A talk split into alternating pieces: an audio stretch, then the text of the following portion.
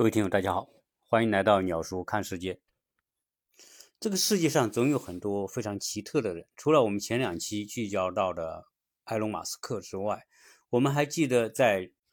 三年前去世的另外一位世界性的人物霍金。他在去世前呢，曾经给世界和人类有很多的忠告，其中这些忠告包括不要试图和外星人联系，警惕。AI 技术威胁，以及2023年可能会有小行星撞击地球等等，他的预言当中还有一个预言，就是说人类必须在两百年之内移民外星球，否则人类这个物种可能面临着灭绝的危险。霍金是当代最著名的物理学家之一了。他的著作《时间简史》啊，据说在全世界出版了超过一千万册。霍金本人是研究宇宙以及黑洞的，人们把他称作“宇宙之王”、“黑洞之父”。再加上他一生的传奇的经历，以及他由于罹患渐冻症这样一种啊不治之症，在全世界来说一直是。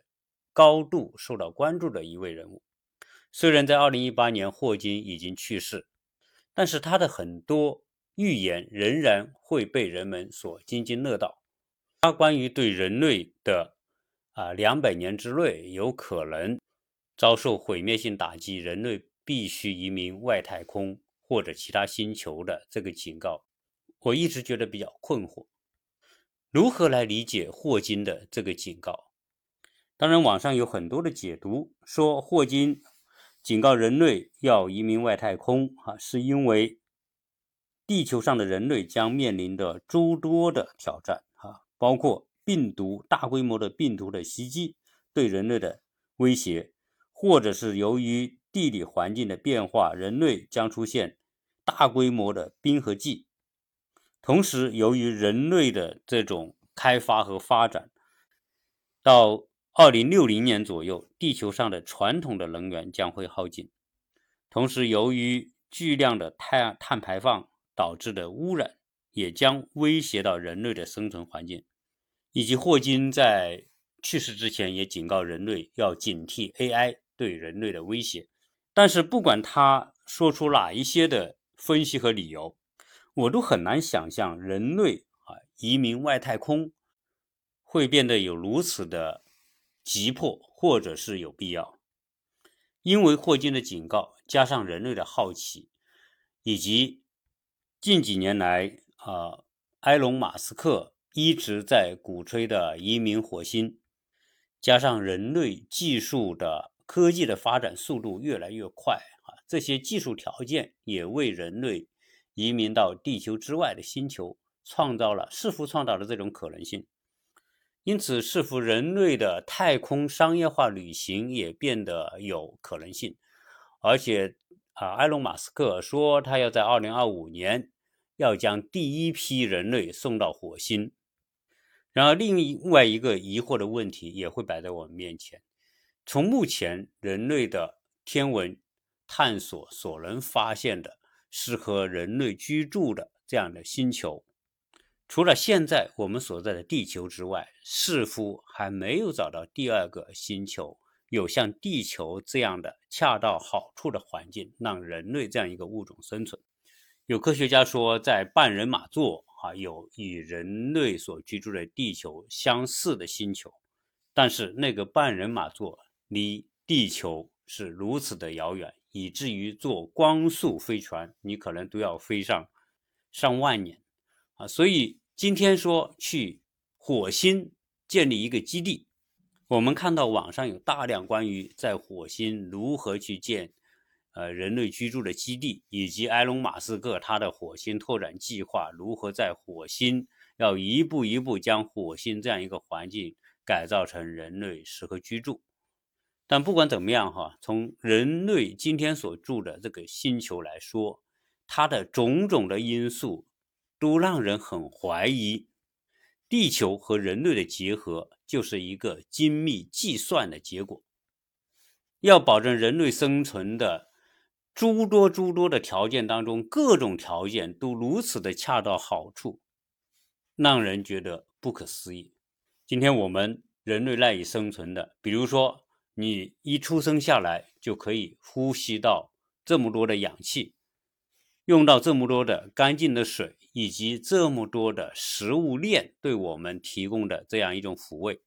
以及在这个地球上。的气温条件，你几乎不要做太多的防御，就可以在这样一个气温条件之下舒服的生存。所以很多科学家怀疑，这是不是一种巧合？难道这种巧合有如此的巧合吗？还是这是一种设计和安排的结果？我们也看到有很多的国家在探索，比如说登陆月球，对吧？美国曾经登陆月球。然后各种探测器探索我们周边的星球，啊，包括探测器到火星、到金星、土星、木星，啊，这些我们人类的探测器目前也仅仅是在周边这些星球做一些探索。那首先是说，你这些目前作为一个探测器，要从地球发射，要到这些附近的这些星球，都是如此的不容易。登陆一个月球就耗资。数百亿美元，那还是在六七十年代。可见，我们说的这种天文环境啊，实际上是对人类的一个极大的限制这种限制似乎就是说，人类你本来就应该在这样一个星球当中生存啊，你干嘛还要探索到另外一个星球去呢？你到另外一个星球去，就说我们最近最可行的火星。你火星上到目前为止，你没有像我们地球上这样子张口就能呼吸到的氧气，你也不能够随手就获得你生活所需要的这些水，以及维持人类这么一个高复杂物种生存所需要的那么多的条件。虽然呃。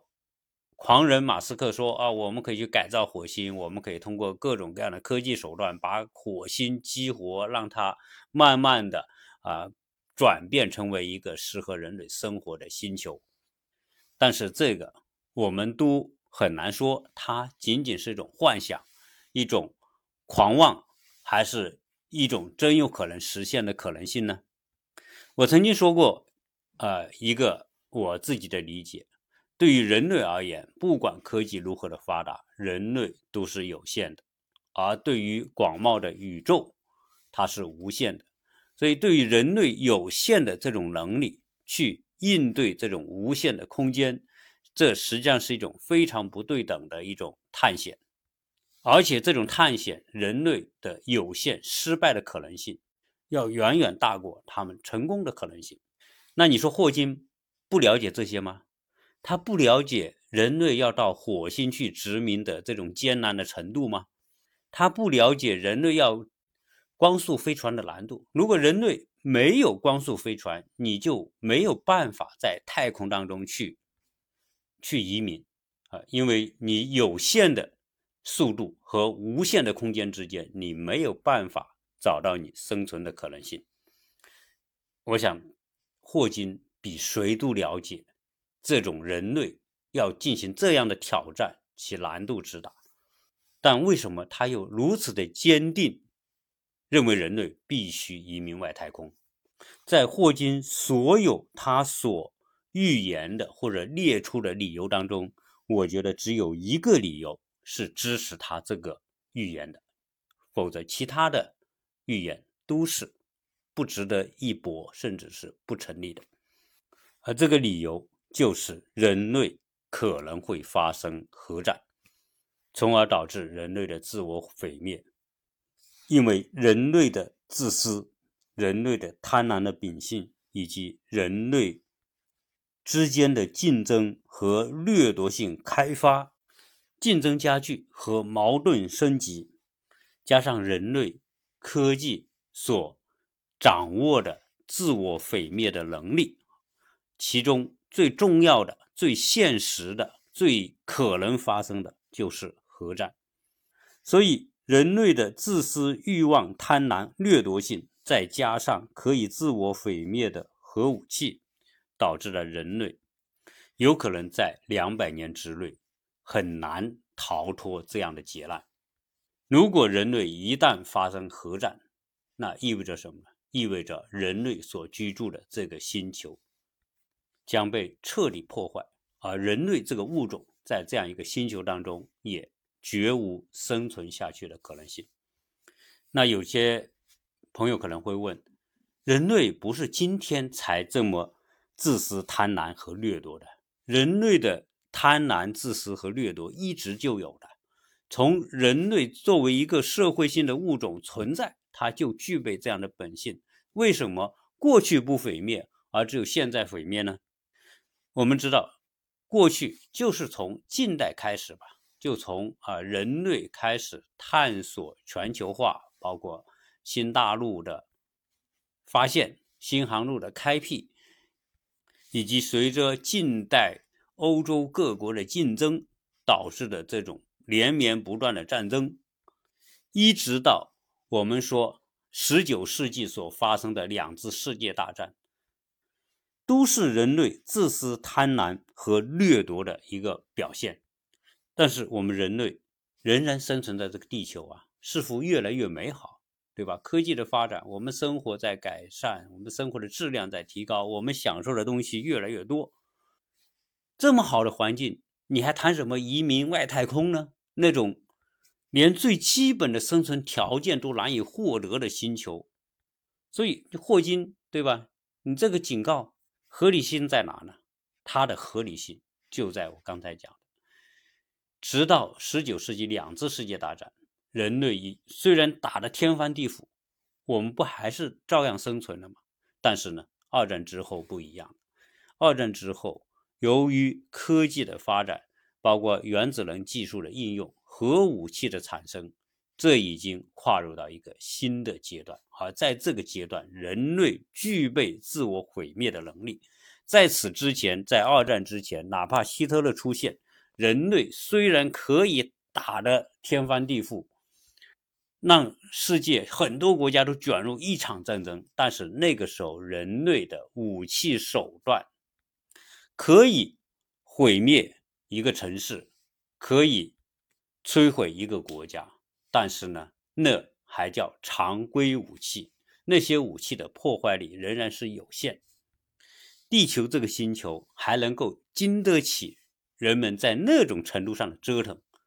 甚至像。欧洲人到了美洲，侵占美洲这个地方之后呢，啊，大规模屠杀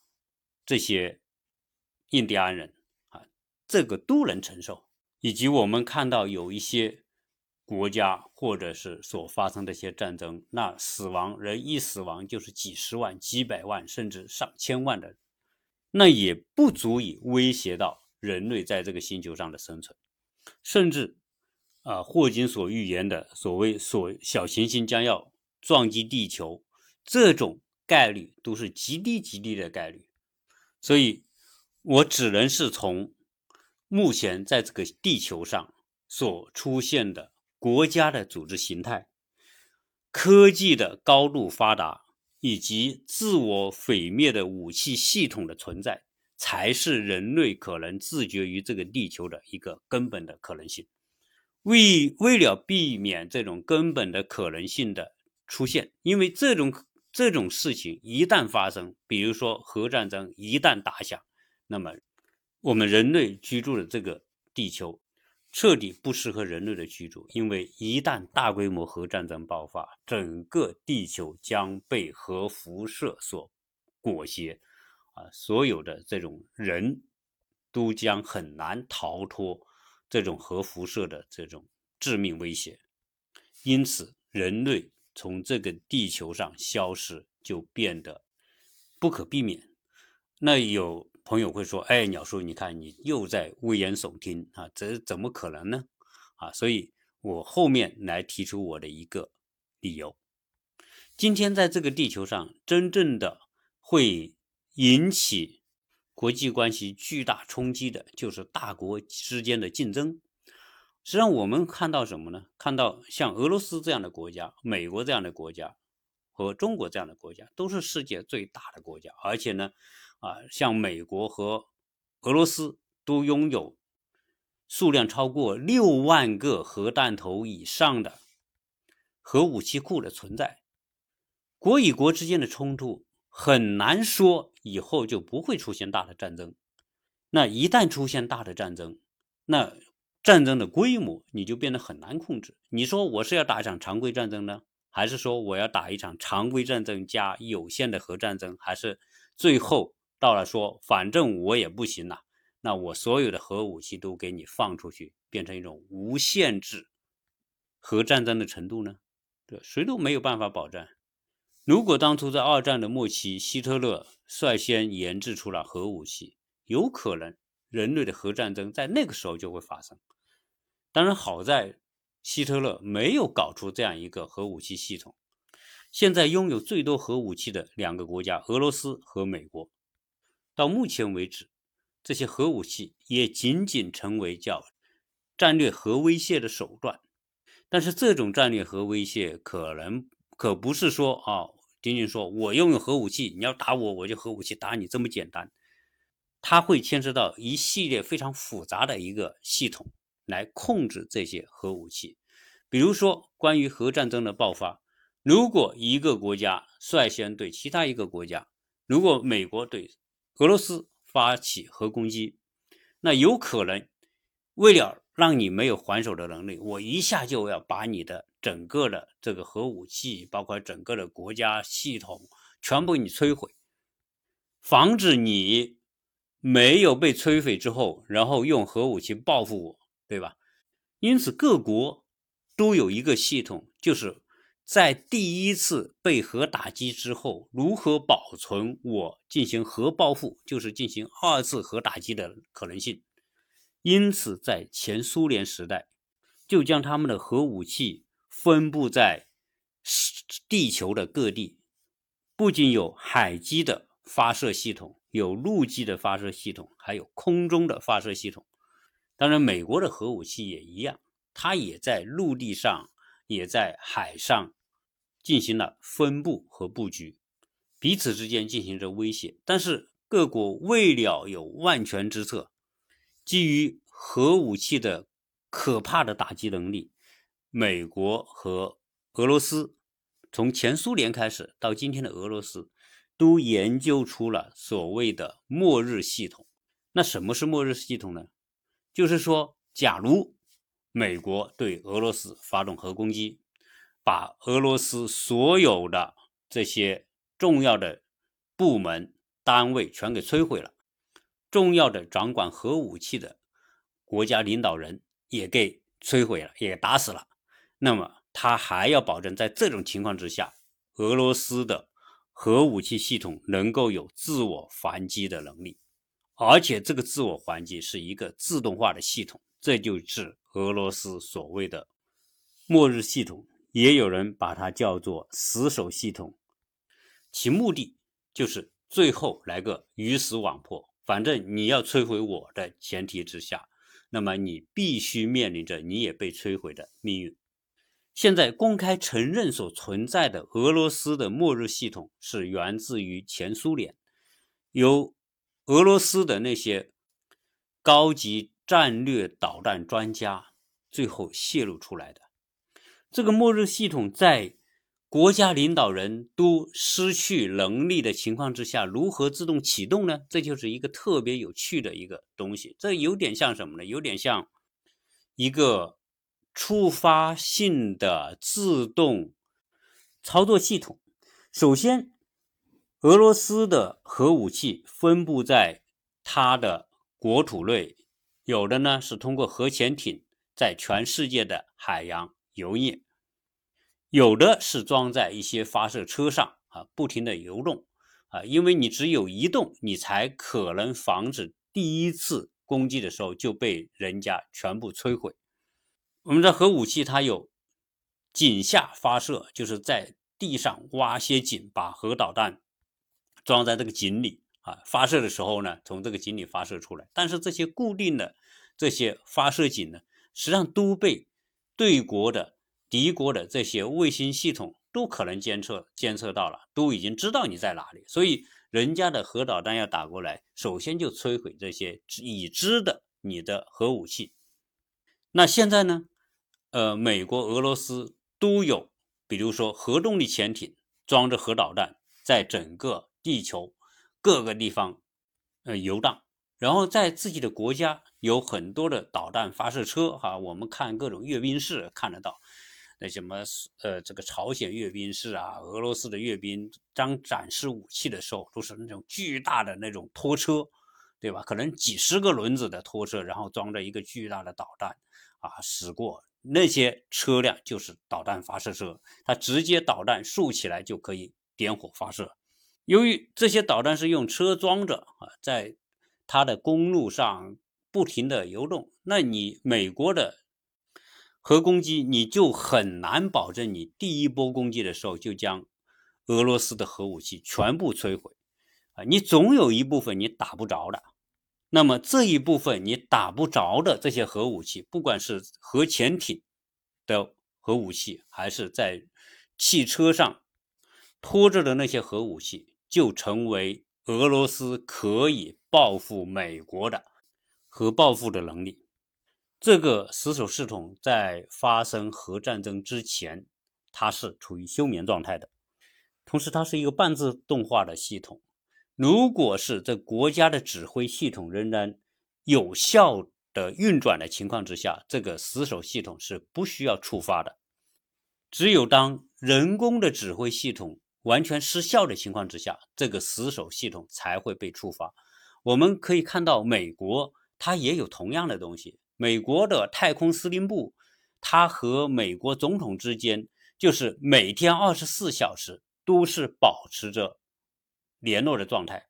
它要发出不间断的发出信号，确保这种信号是互通的。在互通的情况之下，啊，太空司令部就知道啊，这个美国总统他的整个运转是正常的。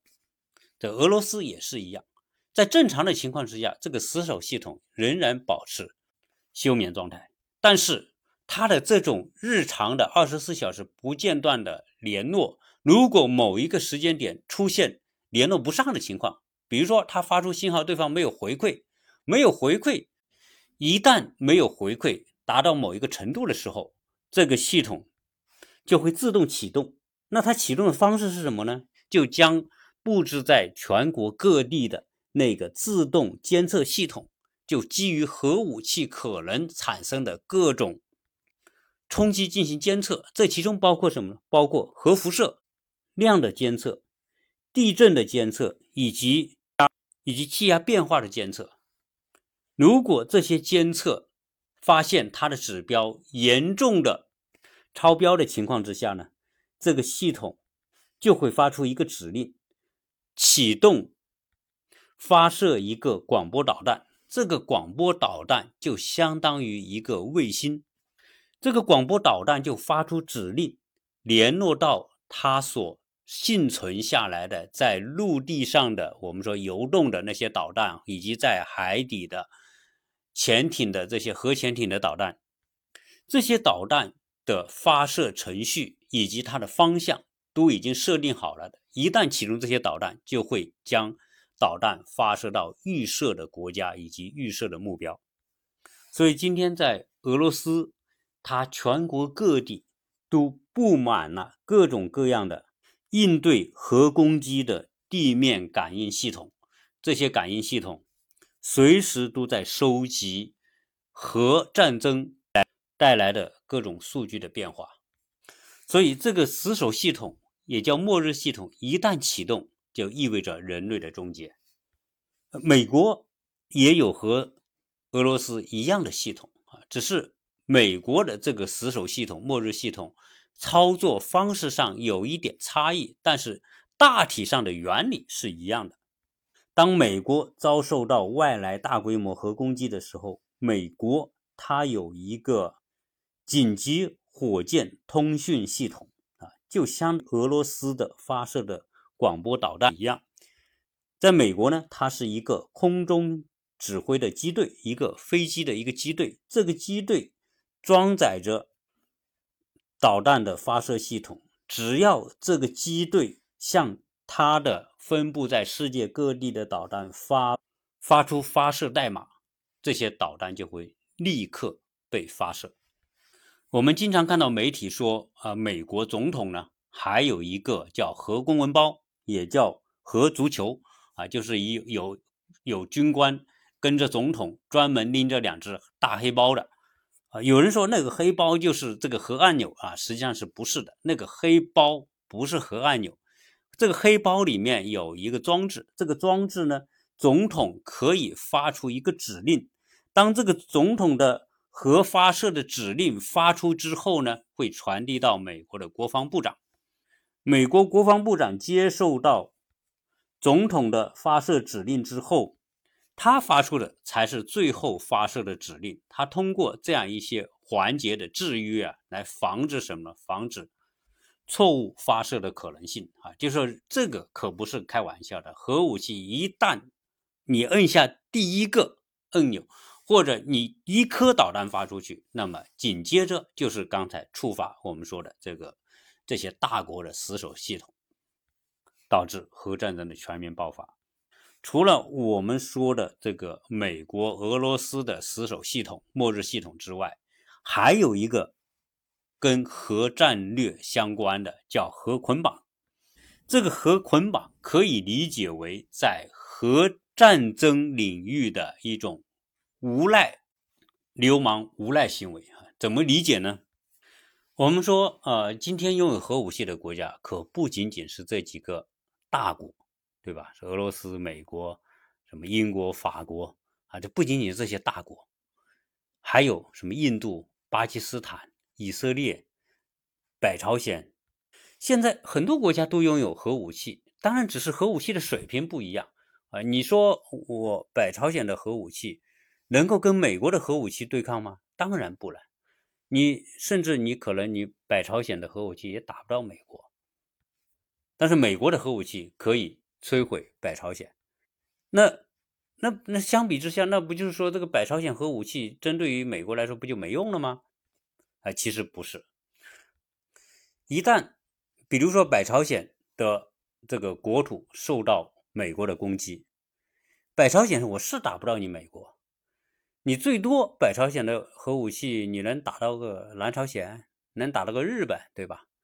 加加上你的核武器有限，你就是打到北朝南朝鲜，打到打到韩国，打到日本，你也最多是造成一些破坏，你也不会有太。毁灭性的效果，结果怎么办呢？哎，结果他就来一个流氓行为。怎么流氓行为？当我一被受攻击的时候，那我的核武器干嘛呢？我就不打美国，打谁呢？我就打到俄罗斯去。啊，我一个导弹从北朝鲜我就发到俄罗斯，这个核武器一旦发到俄罗斯，俄罗斯不是有死守系统吗？它有全遍布全国各地的这种感应器监控这些。核辐射啊，地震。当一个导弹在一个核武器在俄罗斯的国土上爆炸之后呢，就会触发俄罗斯的这个死守系统，导致这些大国这种大规模的核导弹的发射，那最后呢，导致人类的这种灭亡的危险。当然，这个只是一个很简单的一种逻辑啊，这种逻辑是不是成立也不知道。你这个，比如说你北朝鲜，呃，真的要把一个导弹发射到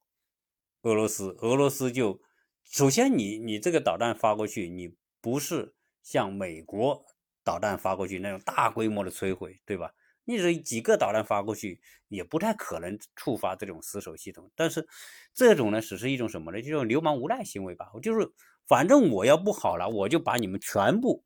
扯进来。说到这里呢，我们只能说，人类这个物种呢，实在是太贪婪啊，甚至有可能说是太邪恶。虽然说从二战到今天，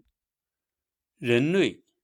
总体上来说是和平为主，这八十多年来没有再出现大规模的这种世界大战啊，当然。这种小规模的战争是持续不断。当人类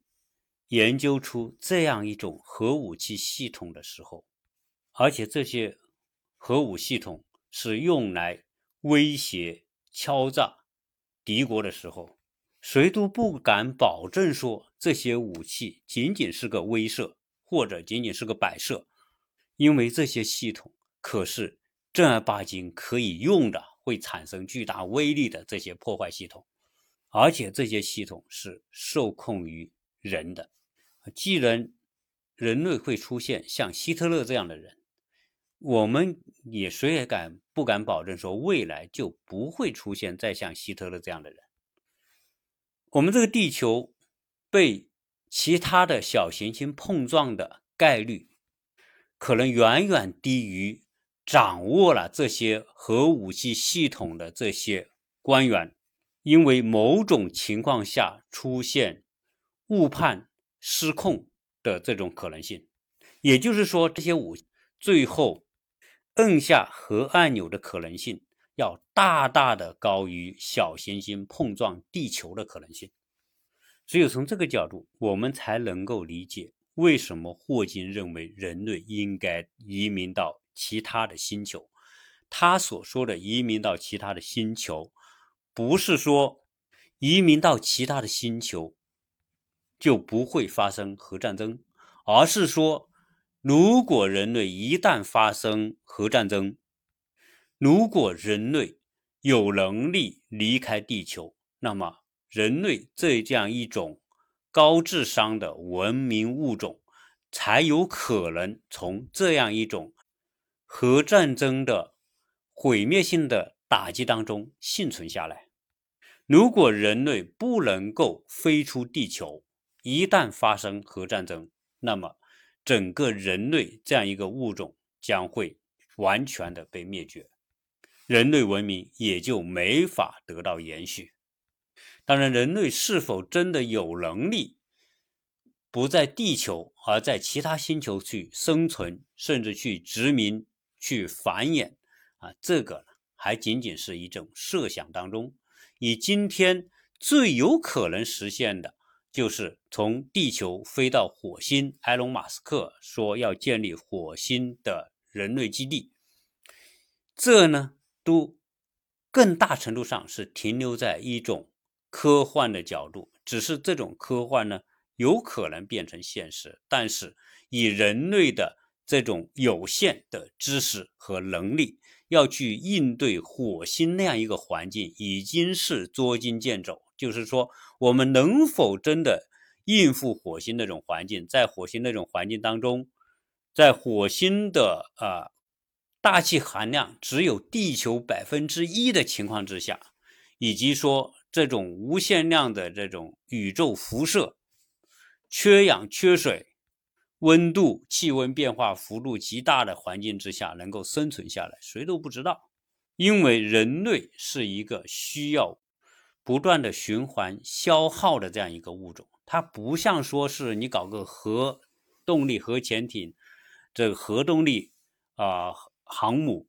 核动力飞机这么简单啊！你装载一次这种燃燃料，你就可以飞几十年、飞几百年，对吧？你不可能这样。人类，上帝给人的限制就是你一日三餐，然后呢一天二十四小时啊。当然到了火星可能不是二十四小时了。啊，但然后呢，你要休息，要补充，每天都要休息、补充、循环。因此呢，人类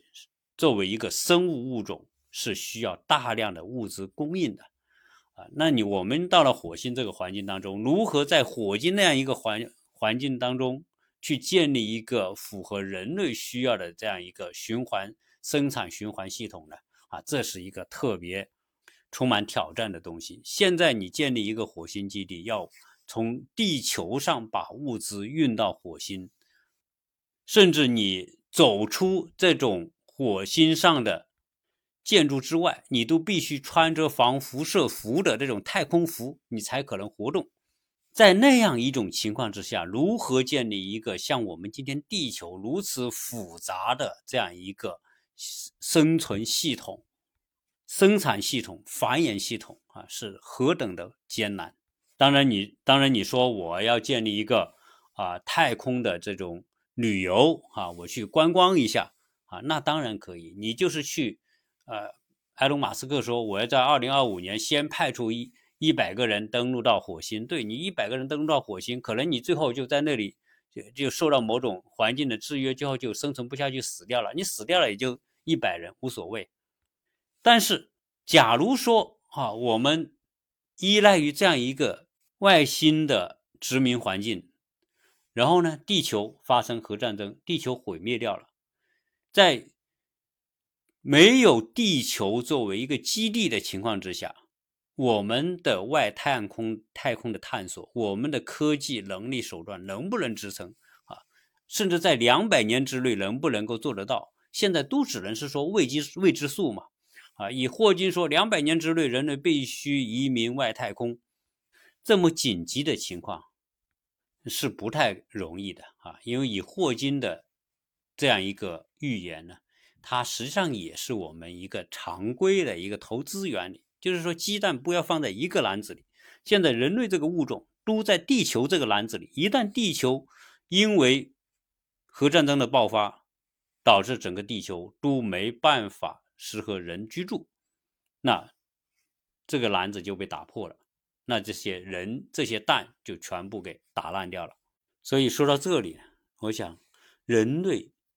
这样一个物种面临的生存最大的一个挑战，是人类自身的贪婪与自私。如果人类真的有这种万劫不复的灾难的出现，那一定是因为人类自私的本性所造成的。因此，人类自私和贪婪的本性不改，人类估计也难以逃脱灭亡的命运。即便你逃出了地球。地球毁灭之后，你到了其他星球，因为你的自私和贪婪仍然存在，而我们所面临的这些所需要的资源永远都是有限的，而我们的自私和贪婪是无限的，因此我们同样要面临一个有限的资源和无限的自私贪婪之间的不对称。只要是这种不对称，这种题就属于难解。就像我最初讲的。